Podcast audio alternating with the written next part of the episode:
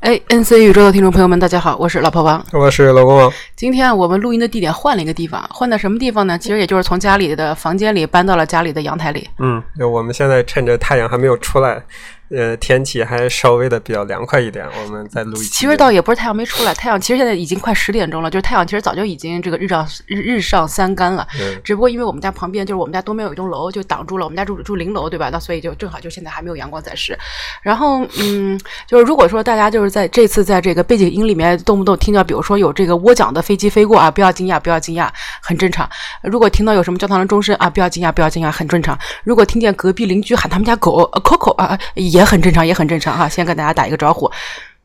好，嗯，继续吧，继续啊。那今天呢，其实我们老公王呢是看这个高考满分作文啊，就是大家都看不懂，很多字也是不认识那篇文章，有很多草想吐。但是啊，因为我们这个前两天这个节目刚上新，这个嗯，也就不到一个小时的这个时间，有一位热心的听众，呃，就是立刻打电话过来跟我们想进进一步的讨论一下。所以呢，今天我们在吐槽之前，先来插播一则这个听众听听众听众反馈啊，听众反馈，这个听众是谁呢？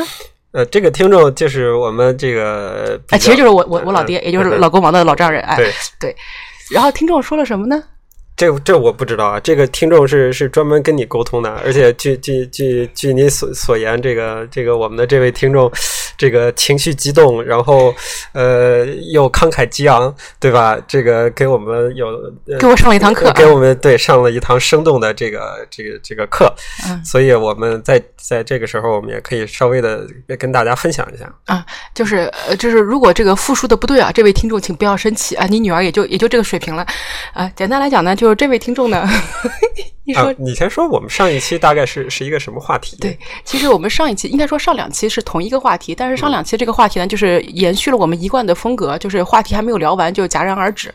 呃，其实呢，我们就是哎，你这个词用的很好，戛然而止。哎，我终于没有念错，念成戛然而止。对，其实我刚才一直也也心里也不是很清楚，到底是戛然而止还是戛然而止啊？其实呃，就是主要的，就是我们录前两期节目呢，就是最前面一期就是呃，就是上一期的节目，其实是关于叫叫做如何建立一个知识体系。然后呢，但是这一期那一期节目呢，也并不是说我们想好说我们就要聊这个话题，而是说哎，话话说到这儿了。然后他再上一期呢，就是相当于成年人为什么要学习？但是呢，其实这两期节目呢，相当于也就是我们两个一个我们俩的一个自我沟通。因为过去在疫情期间，对吧？大家也没地儿出去撒欢，对吧？那那在家里干什么呢？也不可能天天追剧，这个剧实在是也不好看。而且老婆王这个一追剧头就疼，这个也没办法，也看不了太多剧啊。这个说的好像我有多么高尚，其实也没有啊。我也经常追剧，嗯，韩剧，嗯嗯嗯，没有没有没有，很多，还有包括《庆余年》。哎呀，anyway，然后所以呢，在这个时候你就自己学习了很多这个网上的公开课程，对吧？所以我们就想，就是对于这个东西作为一个经验分享，就是说我们为什么会要去学习？我们就是这个动力在哪里？然后这个这个我们到底是怎么去学构建一个新的知识体系？因为呃，就像上一期节目我们在这个嗯简介里面提到的，就是说现在就是大家其实有一个普遍有一个知识焦虑，但是呢，有了这个知识焦虑之后，大家就会就会本能的在网上，不管是什么得到啊，还是什么，就是各种现在的 vlog 呀，还是说各种 up 主啊，就做了很多这种各种视频。但是大家就是在这个里面，你确实可以看到很多很多的信息点，它的很多这个逻辑的分析方法。因为每一个 up 主都有自己的专业背景，比如说像巫师财经，对吧？他自己就是来自于券商这个行业，所以大家会觉得说，哇，他的这个逻辑好严整啊，他的给我带来这个好像是完全全新的一个世界一样。但是这个时候会越来越焦虑。但很多时候，其实你也只是看一个新鲜。对，所以我的意思就是说，其实会越来越焦虑，就是在于，就因为你自己毕竟没有构建出这么一个知识体系，对吧？所以相当于是说，我们是我们呃第一期节目前两期，第一期节目和第二期节目是按照这么一个逻辑，就是我们去想主动学习一个东西的动力在什么地方，对吧？我们先聊一下这个话题，然后话赶话的就到了，就是说，哎，我们是怎么去进行一个学习？但是其实这个话题并没有谈得很透彻。那这个问题呢，就被这位热心听众啊一针见血的给指出来了。这个听众就说，哎，哎他说，哎，你们聊你们聊得很好，这这我先。讲一下，就这位听众呢，他的这个话术体系啊，就是非常非常明明明，就是明显，就就就我过去三十五年的人生经历啊，非常明显。他呢是属于先扬后抑式啊，先表扬你一下，哎，你们聊的挺好的，哎呀，这个信息量也很大，嗯，这个很多东西很有趣，哎，巴拉巴拉巴拉，哎，先说一堆好话，然后说，哎，但是我觉得你没有说在点子上。哎，你看是不是？就是这个这个王教授，所以重点是在但是后面。对，但是，对对对对对，就比如说像那个你呃考托福听力，对吧？那你老老师都会跟你说抓这个关键词，哎，你要听 but，哎，前面的内容呢，这个是不会考的，but 后面一笔带过。哎，比如说这个，哎呀，明天你有没有时间去看电影？哎呀，真是非常感谢你这个那个 but，对吧？都是这种类型的。所以呢，这个听众就说，就是他，因为这位听众呢，我们先介绍一下他的这个职业背景，就是他做了一辈子的老师，呃，算是教授吧，哎，不能说算是教授呀，这这个这听众听了可能会不太高兴。也是大教授。哎，我们只是就比较谦虚一下，就是老师。那他呢，就是就他过去这么多年的这个教学经验，所以他就进行了一个简单的一个分享。就是当然当然了，因为他的这个情绪非常呃激动呃很亢奋，所以呢，他的这个让我让我重新感觉到了，就是他的学生在课堂上可能感受到那么一种那种知识。和学术的压迫感啊，可能是会有的，会有的，因为这是这也是我过去三十五年的人生经验，嗯，这位听众听到了之后，不不要不要不要立刻打电话，不要立刻打电话过来骂我。天哪，这个前面这五分钟是不是要剪掉？然后，那这位听众就说呢，他说就是呃，这个你要构建一个知识体系，它这个最基本的就是三个问题，你要先搞清楚是什么、为什么、怎么办。呃，但是就他他说的这也是大实话。他就这个是什么？他说，因为就是就是这位这位这位听众啊，他也是一个博士生导师，也是个教授。他就说现在其实他的很多这个学生，他会发现，就是他们在写论文或者做学术研究的时候，你就发现他总是会有问题。他这个问题这个根子在哪里？他就认为说，其实是这些这个这个学科的核心的这个概念体系。他并没有建立起来，然后他就开始哎发散了。对，其实我插一句啊，其实呃，我觉着这个我们这位热心听众啊，实际上就是我的这个老泰山呀，他实际上是从一个比较学术的出发点，实际上他可能更关注于的是什么呢？关注于的是你怎么在一个在一个学科里面进行一个比较严谨的学术研究。嗯。对，但是呢，我觉得就是他说的这个东西也是一个大白话，就是说他并不是说啊，你你你非要建立一个学术体系，你你才用这么一个思维方式，而是说他认为这个是你最快最有效建立一个知识体系的一个方法和途径。就是所以像比如说，他就认为说，那你最基本的，比如说你一个学科，它的一一级学科、二级学科、三级学科是什么东西？它的这个最核心的这个这个概念体系是什么？比如说你研究政治学，哦，你不知道什么是权力体系。你又不是开玩笑嘛，对不对？就相当于这个意思。比如说，像我当时在这个准备这个政治学这个这个这个学科的时候，那你会发现，就是有两两个字，一个叫权力，一个叫权力，一个是力量的力，一个是利益的利。那我永远是搞我我我说实话，我很长时间我都搞不清楚到底什么是权力，什么是权力。那你说看，如果你连这个基本的这个核心概念体系都没有搞清楚，你说你去研究政治学，你说你去研究国际关系，你不是扯扯淡吗？所以相当于是说，就是这位听众他的意思是说，就是你首先先要把一个学科它的核心概念。要把它抓住，然后你才能把这个整个的知识体系给建立起来。它解释一个是什么问题，然后解决一个为什么问题。那为什么就比是什么就要更加深刻了？因为是什么的时候，其实当然了，就说实话，就是你不可能是说你刚一个所谓的一零一课程就 introduction 就一个简介课程的时候，你看了一个知识体系，你把它纯背背下来之后，你就理解了，不可能，对吧？你也是通过之后不断的一个研究它的为什么，研究它的事，它的这个怎么办，然后不断的去把你原来的这个理论体系哦搞得越来越牢固，是这么一个关系。所以他就他就先讲了这么一个，就是说你看到任何一个问题，你要先抓住它是什么，为什么，怎么办啊？那你也很实用嘛。我觉得其实这个也是大白话。然后呢？第二个他就认为说，就是因为你任何一个学科啊，其实我在这里面插一句啊，我觉得这个东西其实也相当于推翻了我刚才说的话，就是说，嗯，不是一个呃，不不，就是说这个这个思维方式嘛，其实不仅仅局限于这种所谓的这个学术性的学术严谨性的学术研究，因为嗯，比如说我在读博士的时候，其实是上门呃上过一门课的，这个课呢，大概意思就是说，因为呃，对于博士生嘛。你可能呃，在很多时候你是要进行一个，比如说助教啊，你你你可能或者说你在在在未来的几年，你有可能会发展成为比如说大学的老师啊什么的。所以他有一门课就教你，就是说你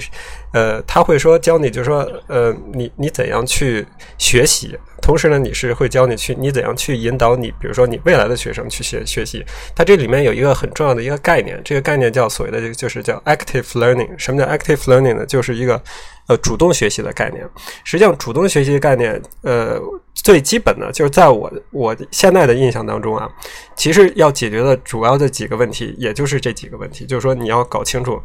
呃，这这个基本概念，这个是什么？呃，为什么呢？实际上是说。呃，并不是说是呃，他是他是说现在他就是点明了，就是说你可能呃在学习的时候，你要抱着这样的一个概念，就是说我要搞清楚为什么啊，搞清楚这个学科它的设立、它的这个推导、它的推演、它的进一步的往下推进是一个为什么。那很多时候就是说，当你有这样的一个就所谓的一个 active learning 的这样一个主动学习的这种精神和观念的时候呢，你可能就是时不时的脑子里就会冒出这样一个印象，就是说我看到这样的概念，或者我看到它这样的一个，比如说逻辑推演的这样一个过程。然后我会问，就是说，为什么会有人提出这样的一个这样的一个思考？为什么会有人提出这样一个思想？就就比如说，我们前两天看这个纪录片，就是当年尼克松访华那个纪录片，就是美国人，就就是这个是央视拍的纪录片哈，就是，呃，然后呢，他那个里面就是美国人，他在在中国之后，他们一个很大的一个惊讶就是说，哎，你们中国人为什么会问我美国人有没有阶级，有没有阶级斗争？对啊、就他就会就就就说，对于对于你的这个话语体系里面，为什么你会关注这个点？对，所以这个时候就相当于我我认为在这里面最关键的一个呃最关键的一个核心的问题就是说，当你能够主动的去问为什么的时候，这个就完全区分开什么，区分了主动学习和被动学习这样一个概念。比如说在被动学习里面，可能我们在学校里面，我们在、呃我们初高中的这些教育，基本上就是高考应试。哎，为了高考应试所以现在我们也是给下面真实吐槽打一个伏笔，是吗也可？以说，或者说，比如说这个时候，呃，可能更多的是什么？是老师的这种课堂教育，告诉你，哦，你这个知识点你要把它记住，这个知识点要考，这个这个以下的知识点是是是非常重要的。啊，书读百遍，其义自通，哎，以后对对，慢慢悟去吧然后你。们自己以后去慢慢悟吧。但这个时候，实际上，呃，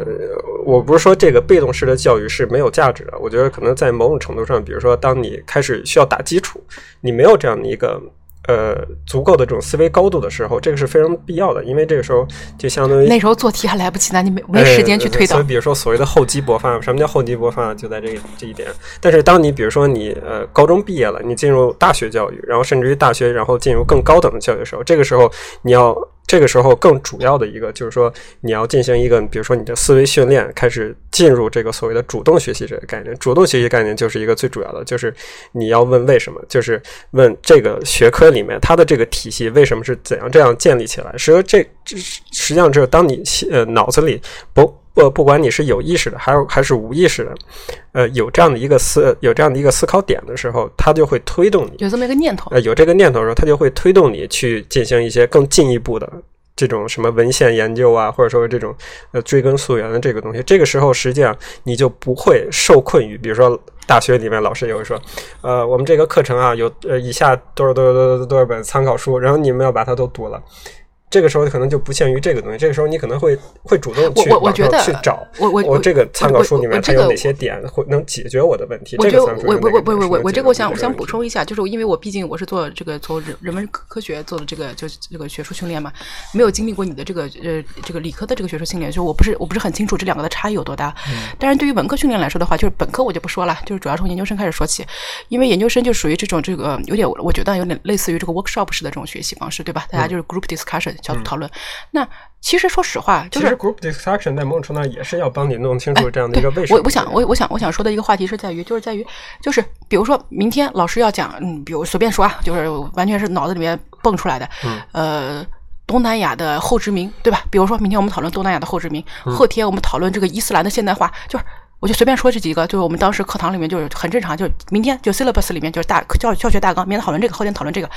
我讨论什么呀？就是你如果不去看足够多的这个书籍，看这么多的 reference，你都不知道你该讨论什么，你都不知道这个，你都不知道问题是什么对，。所以问题就在这儿。这个时候，你就你脑子里肯定就冒出来第一个印象就是我讨论什么，那就是说我为什么要讨论，呃就是我讨论的这个概念是什么对。我要搞清楚我们讨论的话题，我要拿出它这个。它一个一个一个话题，我要搞清楚它基本的这个它的点在哪它的里点在这个什么地方。当你深入进去，比如说你搞清楚这个点以后，你可能要挖掘它背后，比如说它这个点是怎么建立起来的。实际上，这就涉及到一个为什么的这么一个过程。就是就用用现在比较流行的一个网络俗语，就是当我们在讨论叉叉叉的时候，我们在讨论什么？对，其实其实就是这个东西。实际上，这是一个我我认为这个这是非常非常没有错的，这是有道理的。实际上，这是一个帮助你能够构建一个呃比较严谨的这样的一个思维方式或者思维思维体系的这样一个呃必经的路程。对，所以这在我来看的话，相当于是说它是不断的扩展，就是说，对，我不知道这是因为你的好奇心驱使，还是说是因为你的这个思维逻辑的理性程度在驱使，我不知道是哪个东西在驱使。其其实可能两两个都呃存在在我看来，其实是两个都都都存在的。因为比如说，你你你的很多逻辑，其实你你所以说说实话，就是你任何一个就是呃就是怎么讲这个理论，嗯它都是存在这个 loophole 的。对你只要有一个 loophole，它无法自证其说的时候，或者它无法解释你想解释的其他限定，因为它这个某一个理论它只解释某一个限定的概念，对吗？对它只要超过这个概念，它或者是说有衍生概念的时候，你发现它只要有一个缺缺口，你就希望这个缺口啊再往下给给给给打一层。实际实际上，这个东西就是，而且我们再进一步来看，就是说，当我们看到这个，就是呃。你说，你聊呃你的。就是当我们我只是看一下时间，然后我就在想说，其实我们今天可能今天不需要再录别的哎，节目了，我们可能就不不是一个插播啊，就是一个就是一个主播啊。主播，实际上呃，就是说呃，当我们实际应用到这个呃程度的时候，实际上我们已经发现它并不是机械的，我们可以看呃分成三段，比如说呃具体概念是什么，然后这个为什么，然后还有一个第三个是什么？是呃不是呃怎么办？呃，怎么办？我我就说我们具体的实际，比如说实际的这个，无论是你的学习也好，或者说我们的包括之后的学术研究也好，我们会发现，其实这三个它不是机械的割裂的，而是而是有机的而是而是有机的，就是融合在一起的。因为当你看到一个概念的时候，你会不由自主地去问为什么。然后，当你看到这看到了为什么的时候，你就会不由自主的去去考虑怎么办。其实这个时候，呃，我我我我我想你听我说先说，其实这个时候，就是说，在我看来，就是当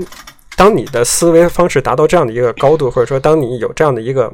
呃这种呃想法或者这种冲动的时候，其实呃这种呃所谓的这种进一步的这个主动学习呢，其实更多时候反而有点像这种看侦探小说，就是什么意思呢？就是你看到这样一个。这这其实是相似的，它是有一个层层推理的这样的一个过程的。就是当你看到这样一个概念的时候，你就会去去问这样的问题，就是说为什么会有这样的概念建立起来？然后这个时候，这个概念它建立起来，它背后有多少多少多少多少这样的深层次的这个原因？然后这个时候，这个深层次的原因对这个学科有多少多少多少的这样的一个这样的一个这个。呃，建立有帮助也好，或者说是有这个补益也好，所以这个时候，当你走进了这样的一个学习的这个方式的时候，其实你可能获得的快感和你看侦探小说获得的快感是在我看来是类似的。所以呢，这个就到了这个热心听众啊，他说的第二个观念就是在于，就是说，因为你任何一个知识体系，它不是说一成不变的，它是一个演进的一个过程。对所以呢，那所有的知识体它都它都存在一个过去是什么样的，现在是什么的，未来是什么样子的对。他说的这个也是大白话。那我我们就是结合刚才老公王的这个东西呢，我稍微多一点点这个哲学的这个术语放进去，就是在于，其实你会发现，我们研究的时候，就是刚才我们说了。我们在讨论一个话题的时候，到底在讨论什么？嗯，这个本身也是在变化的。嗯，比如说，就就就我这两天看的这个这个瓦格纳的歌剧，作为一个一个一个典典型的一个代表，就是在于，就是我们所研究的这个本体到底是什么？嗯，比如说。嗯，在在这个里面来就放到瓦格纳这个歌剧里面来看的话，那是到底是说，比如说是神这么一个东东西的一个一个超自然的一个神的一个存在，还是说超自然的力量的存在？嗯，还是说他这种精神意志在人身上的体现？还是说你人本身的这个行为是你自由的意志的体现？所以你会发现，它整个的这一个逻辑线下来之后，你会发现，就到底什么是 subject，、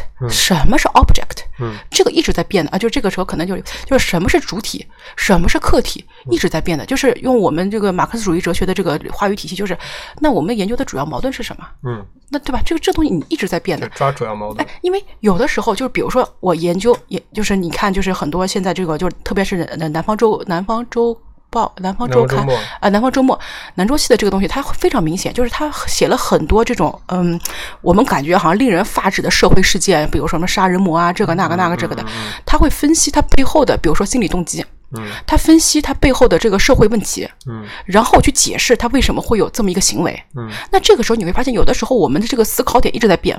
我们到底是在分析这个人，嗯，还是说是这么一种心理状态在他身上的投射？嗯。这这个其实你会发现它的变化是很大的，就是所以为什么我就说，其实你在在在在试图在研究为什么和在试图在研究怎么办的时候，你会发现你对你原来的这个概念体系会是一个很大的冲击。我觉得这是这又这又是进入到更进一步的环节了。虽然说我我认为你在这个就南方周末这上面的这个比喻呢，不是很恰当不是很恰当。但是呢，实际上就是我我们讲，就是说，呃，当我们解决这三个问题的时候，实际上它是一个非常初级的阶段。什么意思呢？就是说，当我们预见到一我觉得要个初级阶段，就是说就是比较嗯比较比较大大众化大众化的一个表述方式。或者说，在我看来是一个比较基础的。为什么呢？就是说，比如说你讲这个南方周末这事，就是当我们学习了这样的知识，比如说社会学，比如说这种国际政治也好，或者怎么样，当我们学习了这些，呃，无论是因为。因为我们学习到的东西，实际上是已经经过一步抽象，经过一步提炼，经过一步精炼呃精炼以后所得到的这样的一个这样一个，比如说写在教科书上，或者说写在各式各样的这样的一个这个书上的。但是这个时候，它还存在一个问题，就是我们如何把我们学到的这些知识也好，我们学到的这些思维方式也好，实际的再回到这种呃现实的生活当中，或者具体案例具体分析具体案例具体案例上面。这时候你会发现。呃，这会这个时候你就就是所谓的就是所谓的主要矛盾和次要矛盾的问题，就是这个时候我们会发现，在这个事事件当中，它实际上看起来千头万绪，你你可以有无数个分析的侧面，比如说我们之后要讲的这个高考高考的作文的这个事，你可以有无数的这个解这个话语的这个。我们叫话语范式分析范式，或者有它的这种切入点。这个时候，就是你会发现，你学到的这些呃理论也好，或者你学到这些知识也好，可能只是投射到这个事件当中的一部分。当然说，也有可能是主要的部分。这就是说，比如说，为什么我们我们所谓的部分真理，我们为但是也也是一个就是所谓的主要矛盾。这也是为什么我们能够把它呃提炼出来，然后让它走进教科书的这样的一个这样的一个原因。我不知道，因为我不是搞这个。我不是搞这个这个人文科学的，所以我觉得那个。对，可能在社会科学里面，这是这这是又是一个另外一个比较大的问题。这也是为什么你们会，比如说我呃我知道，比如说在经济学，那不是这个你就要不停的去去搞也是如此啊，就是你这个是我说实话，这个作用是没有没有本质差别的。比如说你有一个病症，你病症觉得说哦发炎，就是你刚开始可能不觉得这是发炎，你可能刚开始有别的一个话术体系，可能是什么上火，对吧？就你有可能有很多的话术体系，然后呢完事儿之后，你你会把这个东西发现，哎，这是发炎，这是炎症。然后呢到了炎症之后，你发现哎又不是，你又会。对我发现是基因，就是你现在是大杀器，就是基因解决出有问题，肠道菌群解决出有问题，基因解决哎，一个现在就基本上两个大杀器，一个就是超，一个是菌群啊，一个是基因组啊，那那你你这没没得搞了。所以就什么意思？就是在于其实你我我就是你对于你们学科我不知道，就至少是因为医学在很大程度上它也是。我说实话，它也是一个人文科学的，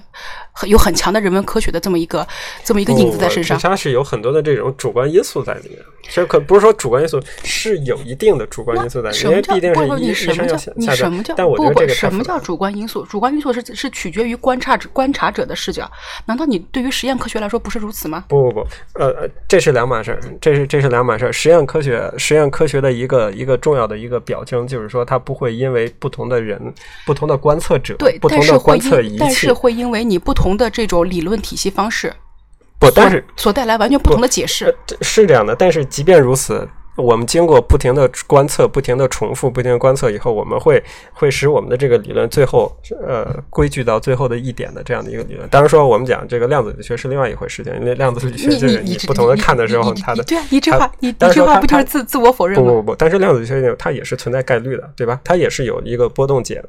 呃一一个波动方程，然后一个解释，最后它是有也是就是说我观测到不同的情况，它是给你概率，但是你也是可以知道你观测的大概是什么样的一个情况的。实际上，在在在这种科学方面，这是另外一回事。因为在科学方面，我们强调就是说，它是一个可可重复性。什么叫可重复性呢？就是说，它不依你呃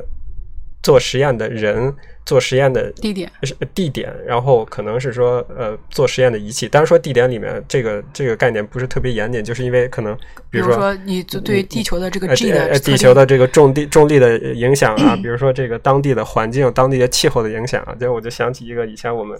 呃我本科时候做实验，我们那个我本科之前做实验那个实验室呢是做下面有地铁呃不不不呃地铁是另外一回事情，地铁也是一个比较好玩的事情。呃我们做有机那个半导体的那个。有机的那个 LED，OLED 就我们现在手机屏幕，有的人都用的哦，有机 LED，OLED 的屏幕，然后包括那个电脑显示屏、电视，现在都已经有 OLED 了。然后那个时候做实验的时候，他们就说，那时候在北京嘛，他就说这个，哎呀，我们这个这个实验结果啊，就它发光效率啊，只能在冬天做比较好，夏天的话基本上就不行。然后那你说这个东西？这是一个判断，我们看到这是一个判断，这这叫 phenomenology。对，这是一个现象，其实这也是一个判断。为什么？因为它事实的最后得出的结果，你看实验的话，它确实就是夏天。我们感觉歪楼歪的有点多啊，没关系，就是夏天的时候，它就是实实验效果都不好，然后冬天的时候就实验效果好。后来大家就觉得这这是为什么啊？还是说玄学？呃，其实也不是玄学，这个解释呢其实是很清晰的。第一个呢，就是很有可能就是冬天在北京比较干燥。然后呢，夏天呢？但你实验室是控控温控潮的呀。对，实验室控温控潮，而且我们还有手套箱。但是在某种程度上，你呃，他们的我们的这一套流程呢，就是要把这个呃样品呢是要拿出来，拿到这个是要用要要要用杨杨辉教授的那个真空箱啊，完全不要出来。对对对，就是你要拿出来，然后拿到另外一屋子里面，然后在空气当中测。所以你需要个大车间把所有的衣色连在一起。对，虽然说问问题在这儿，就是说虽然说这个距离其实不短，呃不，所以所以杨杨辉搞这个项目主要原因是因为 是因为在北京北京搞这个实验受刺激。所以所以就是这个时候就是呃，就虽然说它这个路程不长嘛，就是从一间房子到过到另外一间房子，但是你测量啊，包括你接仪器啊，还要花时间。最后我们就发现，就是最好的结果就是在冬天时候才出现的，然后在夏天就不能出现。其实这也是为什么，比如说那个，所以写写这个自自然科学基金申请报告都是分这个季节性的是吗？对，现在分分季节性。当然当然也有可能你观察一下，比如说比较好的文章，它可能就是夏天出来，为什么？因为实验可能是冬天做。当然说这这是一个，这是一个。当然也也存在另外一个可能性，就是什么？就是夏天的时候大家都放假了，然后人心浮动，大家都不好好做实验，比较躁。对，都比较躁动，然后大家不想做实验了。然后这个时候，哎呀，什么实验？这个做成什么样就就就就怎么就怎么怎么地了？就怎么地了？也不会就是晚上还点灯熬油的跟那儿哎死抠结果了。这这也是有这也是有可能的，对不对？但是说我们作为一个自然科学者，我们更倾向于前者啊。我们认为确实是有这个空气的这个湿度啊、温度的影响。那那在仪器上放猫猫毛猫的胡须是又是什么个鬼？所以这这这这这个是另外一个问题啊，这是另外一个问题。所以所以这个时候就是就是我们刚才要谈什么问题？我们刚才讨讨论的是说，就是人文科学它这个里面一直会有一个范式的一个变化，就是在于你在不断的是探求探求呃为什么和怎么办的时候呢，你会发现对于你研究的本体就会发生一个改变。因为像比如说对于这种就是我们说的比较通俗一点啊，比如说像这个呃你国际政治学里面，那可能原来研究什么？研究是大国的力量，你的军事力量，嗯，你有多少核武器，对吧？你有多少多少这个远远程洲际导弹，对吧？研究是这个玩意儿。嗯，但是呢，后来发现说，哎，这个军事力量不是完全决定这个你的这个大国关系的一个核心因素。呃，不不等一下，等一下，我感觉我们歪的有点不不不不，就就就这个意思，就这个意思，就是说，就是你的这个研究的这个主体，就是就是你认为的这个问题的主要的核心矛盾，矛盾的主要方向，它是其实是不断的在变化的。那在这个时候呢，可能会对于你整个的知识体系的构架都会发生一个变化。比如说像马基雅维利时代，他对于这个，对于这个这个怎么讲，对于这个政治的认识，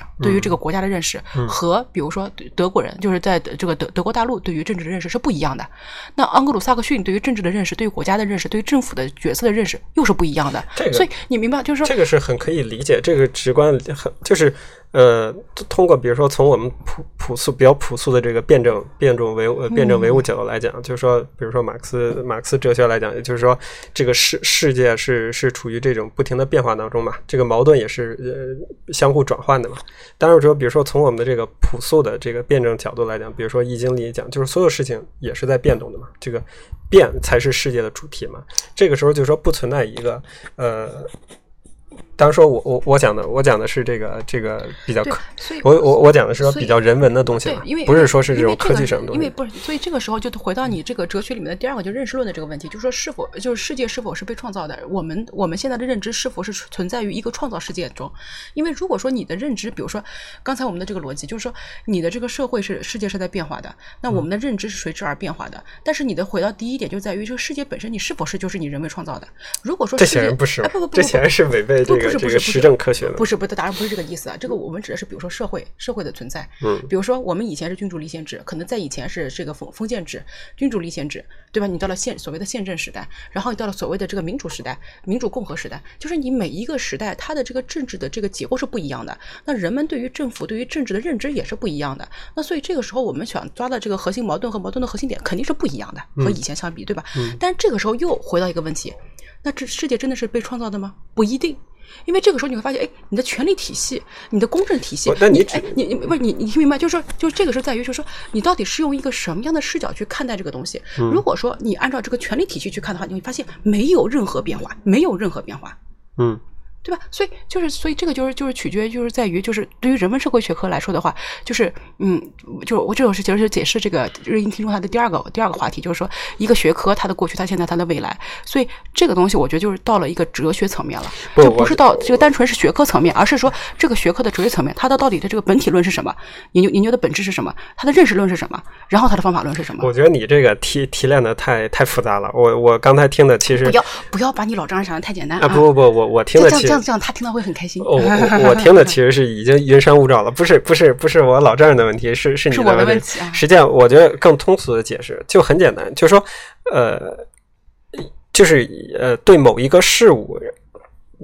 我当然说，其实其实也可能认为，就是说你的这样的一个哲学的这样的一个具体的解释嘛，就是说我跟你讲，当你想把这个问题说清楚了，你就别到走到我这一步。但是呢，你要把我这个说了更清楚，你要再往下走，那这一期节目肯定是搞不定别。急啊，就是说人人就是就是说我们这个人嘛，他对某一件事物或者某一个体系或某一个现象，他的他的认识是不断演进的。比如说，呃，我们从还是从自然科学角度来讲，就是说我我们虽现在认为，就是说虽然说啊，我们这个在科学当中，他们已经有各式各样的理论了，然后有各式各样的这个实验了，然后有各式各样的这种验证了，但这个时候我们发现，其实，在某种程度上，我们对这个世界验证、呃认证、认识还是在不断推进当中的。这个时候，呃。可能比如说我呃做一个比较简单的例子，比如说最开始的时候，希腊哲学里我们就有也已经有了这个所谓的原子论了，但是希腊哲学的原子论和我们现在讲的这个原子论不是一个东西不是一个东西。嗯，比如说我们对这个现代的这种运动运动的认识，我们从牛顿的这个呃牛顿力学，然后呢，我们开始呃又认识到发展到这个。量子力学，然后包括我们有呃这里面还有爱因斯坦相对论啊，什么这些各这样这样的东西，甚至于包括比如说我我最近刚看一个新闻，我只大概也只是浏览了一下，就是说这个当初被我们否定的这个拉马克主义嘛，就是说拉马克就是所谓的这个获得性基因嘛，就是说认为当时是是受批判的，就认为这个事情是违反达尔文进化论的，就是说你怎么可能通过后代的这种这一代的这样的一个生物的一个。呃，努力结果就能改变你的基因呢？这这是不可能的，就是说能改但是这个这改变个在很后代性状。但是这个这个后来在很多地区的这个物种身上就是发生，对啊当代就是同一代就发生了这么一个同一的因的改变。发发生这种改变，然后就能遗传到后代。这个在在在当时达尔文时代，或或者说在达尔文时代。或者说在我我长大的这个时代，或我上初高中的时候，这个是受批判的。你自然科学没学好，不不不，这这种东西是我我上初中的时候就已经被批判了。不对呀、就是在就直到我上初高中的时候，这个拉马克主义是受批判的，不是，我上初高中的时候就已经开始介绍拉马克主义了，就已经开始批判达尔文了。啊不不不不不不是的，那我们上的你你我们你觉得你我觉得们上的不是一个版的教材你觉得人教版和什么什么版？你觉得你这个你觉得是，就是他认为这个是违反这个达尔文主义的嘛？这这是不可违能的。违反达尔文主义，但他他只是说站在达尔文主义的角度上来说，他是违反达尔文主义，但是他并没有说他是从科学角度上进行一个批判，这两个东西。问题就问题在于，就当时主流的思想就是达尔文主义嘛，对吧？这即即便是现在，我们的主流思想也是达尔文。哎，我真的翻白眼了。所以所以这个时候你你真的是对自然科学的这个，对于这个生物生物学的这个这个 follow 啊，太太太慢。不不不，所以所以这个时候我们得要找田院士来聊一聊。啊，是是是，就当我们看到有这样一个东西的时候，我们就发现实际上就是，呃，当同样的一个认识，同样在自然科学当中，就是我们的对它这个某件事情的这个认识，还是在不停的变动当中的。对，这个时候还存在一个问题，就是说，嗯、我们有没有必要去研究过去旧的问题呢？其实这是这是这也是一个比较值得探讨的问题，就是说，呃，可能就是说，既然哦好，既然我们这个学科是在不停变动的，我们这个这个我们的认识也是不停的在进步的，这个时候我们有必要，因为啊、比如说你每次翻开一个教科书的时候，introduction 可能第一章、第二章，他会讲，哎呀，我们这个学科是从几百年前，对对对，从谁谁谁，我们可以遵守，呃基基本上物理学他介绍完莱布尼茨之后，我就已经两眼放空了。对，就祖师爷，我们祖师爷是谁谁谁？我我我靠！比如说你们看，呃基本比如翻开力学书啊，或者怎么样，你基本上说我们要从什么亚里士多德开始，我们要从阿基米德时代开始，然后一直讲讲讲到最后，然后你这个时候就会存在一个存在一个想法祖师，爷那儿我就已经两两眼放空了。呃存在一个想法就是。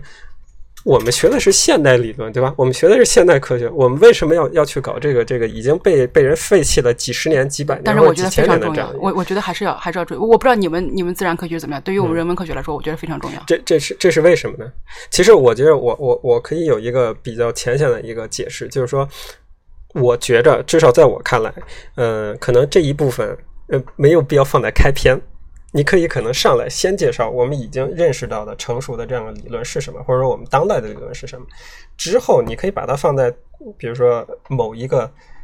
比较后边的一张。为什么呢？因为我就想，就是说，呃，当你比如说两眼一抹黑，你什么都不知道的时候，你脑子里一下塞进去好多旧的、已经被废弃的，大家过去不不太重不太重视，就是说，呃，现在大呃大家不太重视的过去的呃理论，然后我们现在理论又是什么？这个时候，当你哇梳理这一堆，在写书的人看来，这是一个非常合乎逻辑的，因为我们要把它的这整个历史梳理一遍以后，我们才能进入到我们现在这个学科的这样一个。然后基基本上这个但实际高高高中学完了，十八世纪物理还没学完。但是，但是这个时候就存在一个问题，就是这个时候，当你看完前面的这个时候，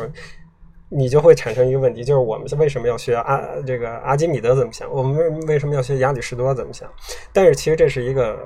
我认为这是一个在比较更深层次的一个阶段了。就是说，当你认识到这个对这个学科或者这个你的这种理论体系有一个充分认识的时候，你可能就会存在存在这样的疑问，就是说这个学科是怎么来的？它是从哪个地方、从哪儿发展出来的？就为什么我们有现在有有有物理学？那是因为我们要开始测离测量天地距离，对啊，测量天体的重量。我对，实际上这个时候在某种程度上是上升，就是相当于更上了一个台阶，或到了一个更高的一个层次。这个时候我们就会就会更呃怎么讲呢？更进一步的认识这样的一个为什么？因为就是说我们现在的这样的一个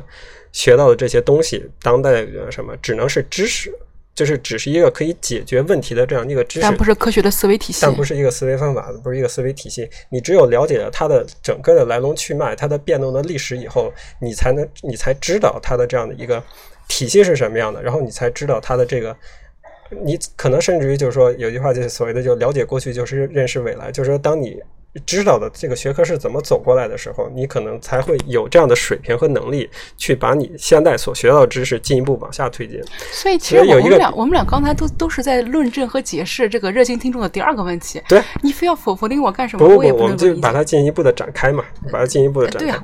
我我我我我是没有把它，就是没有把一个简单简单的问题进行一个复杂化，我就直接把它从一个复杂问题进行一个一个简单化，就是抽象化。然后你呢，就把它再重新展开一遍嘛。对，啊我展开也是有必要的，有必要。所以。所以，但是在我们学科里面，我就补充一下，就是在我们学科里面，就是比如说你研究政治这个东西，当然了，就是你最早什么从这个亚里士多德时代到马基雅维利时代，然后就可能对于我们这个当代政治学哈，你从十七、十八世纪的开始，你要开始读起，对吧？就是它这个，我觉得有一个非常非常大的一个价值，就是对于我们这个学科在于是什么地方？就是在于，就是回到我刚才说这个话题，可能早期你对于政治的理解就来自于城邦，嗯，城邦，因为。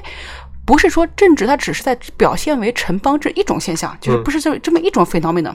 它有很多种东西的。那在那个时代，他可能研究是城邦，然后研究可能是就是马基雅维利看的时候看到的是君主，对吧？就是然后在我们现在可能看到的是是所谓的宪政，看到的是这种共和，看到是民主，但是就是。我的意思是什么呢？就是当你看了这么多东西之后呢，就是不仅是了解你这个学科怎么来，它这个政治体系这个概念是怎么来，它这个道德、公正、公平到底是什么，它怎么来，它的这个渊源是什么，它的这个变化是什么，它在不同时代的体现和表达是什么的时候，你才能抓住它的核心真问题是什么。就可能这个真问题以后都会变，所以在我们学过，就最后一句话，所以在我们这个学科，你知道。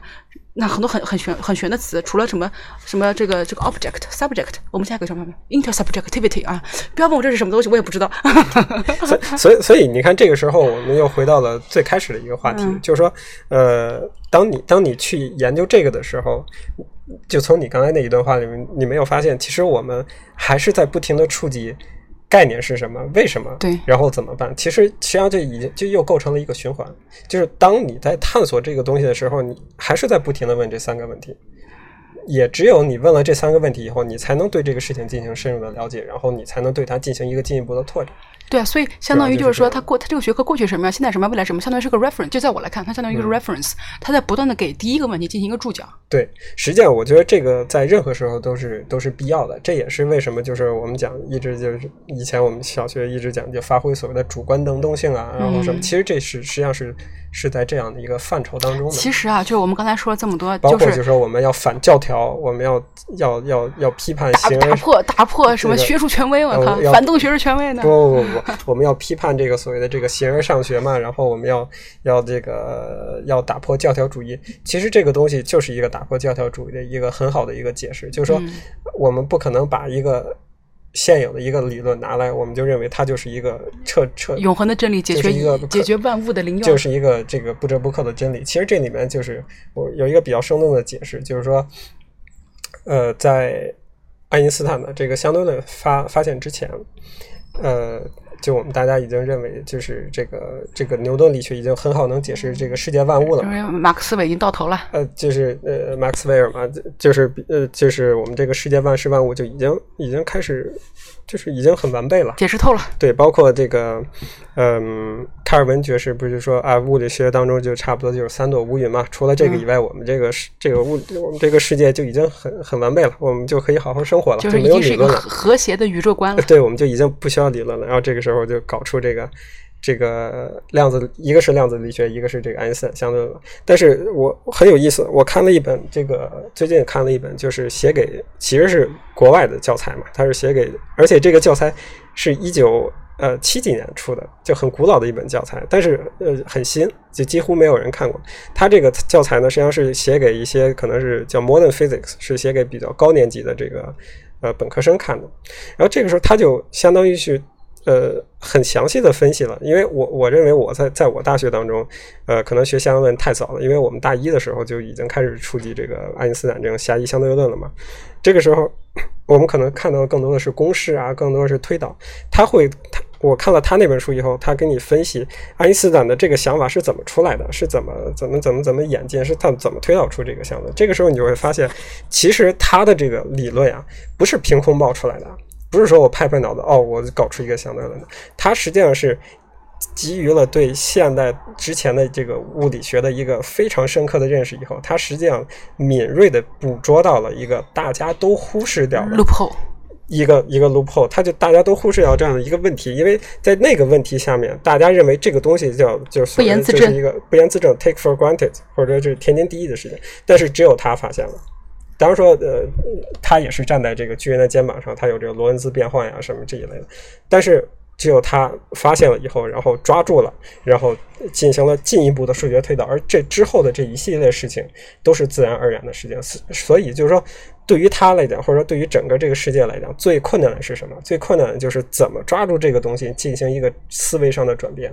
之后的事情就完全就是纯数学推导，就非常顺其自然。你只要把这个想法抓住，的转变，对，实际上就是爱因斯坦这三个假设嘛，就是光速不变呀，然后这这一类的东西，这个东西完全就是一个思维方式上的一个转变。因为这个东西在当时的人类看来，我为什么要做这样的假设，或者说或者怎样的？其实那个时候。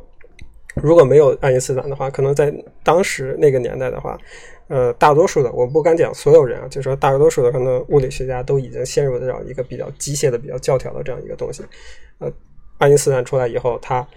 他发现了这个问题，他实际上他推他自己的这个这个思维方式有这样一个转变以后，他就很顺理成章推导出这个狭义相对论来，这就是一个很典型的例子。嗯，所以其实我们今天聊了四十多分钟啊，主要就是这个，嗯，针对这个热心听众啊，他是他有十八分钟啊，跟我们十八分钟的这么一个语音通话，呃，然后呢，对于他所提出来的这么一个非常惊艳的核心观点啊，进行了一个深入的阐述，对，然后表达了我们的怎么讲崇崇敬之情啊，嗯嗯，这位听众应该也这位这位听众应该会很开心，热热心听众进一步打电话进来啊，然后反馈我们的这个。这一期节目的是什么感想？就是大家可以在各个平台上面给我们进行反馈，不管是是在这个微信，还是在朋友圈、微信的朋友圈，还是在豆瓣儿，还是在这个呃微博，还是说从这个呃荔枝的这个主页推送上面看到了这个这个节目，都会给我们做反馈，我们都会呃积极思考，认真回答。好好好，那这期先这样，我们下一期再再吐槽那个高考作文。好，拜拜。嗯，好，大家再见。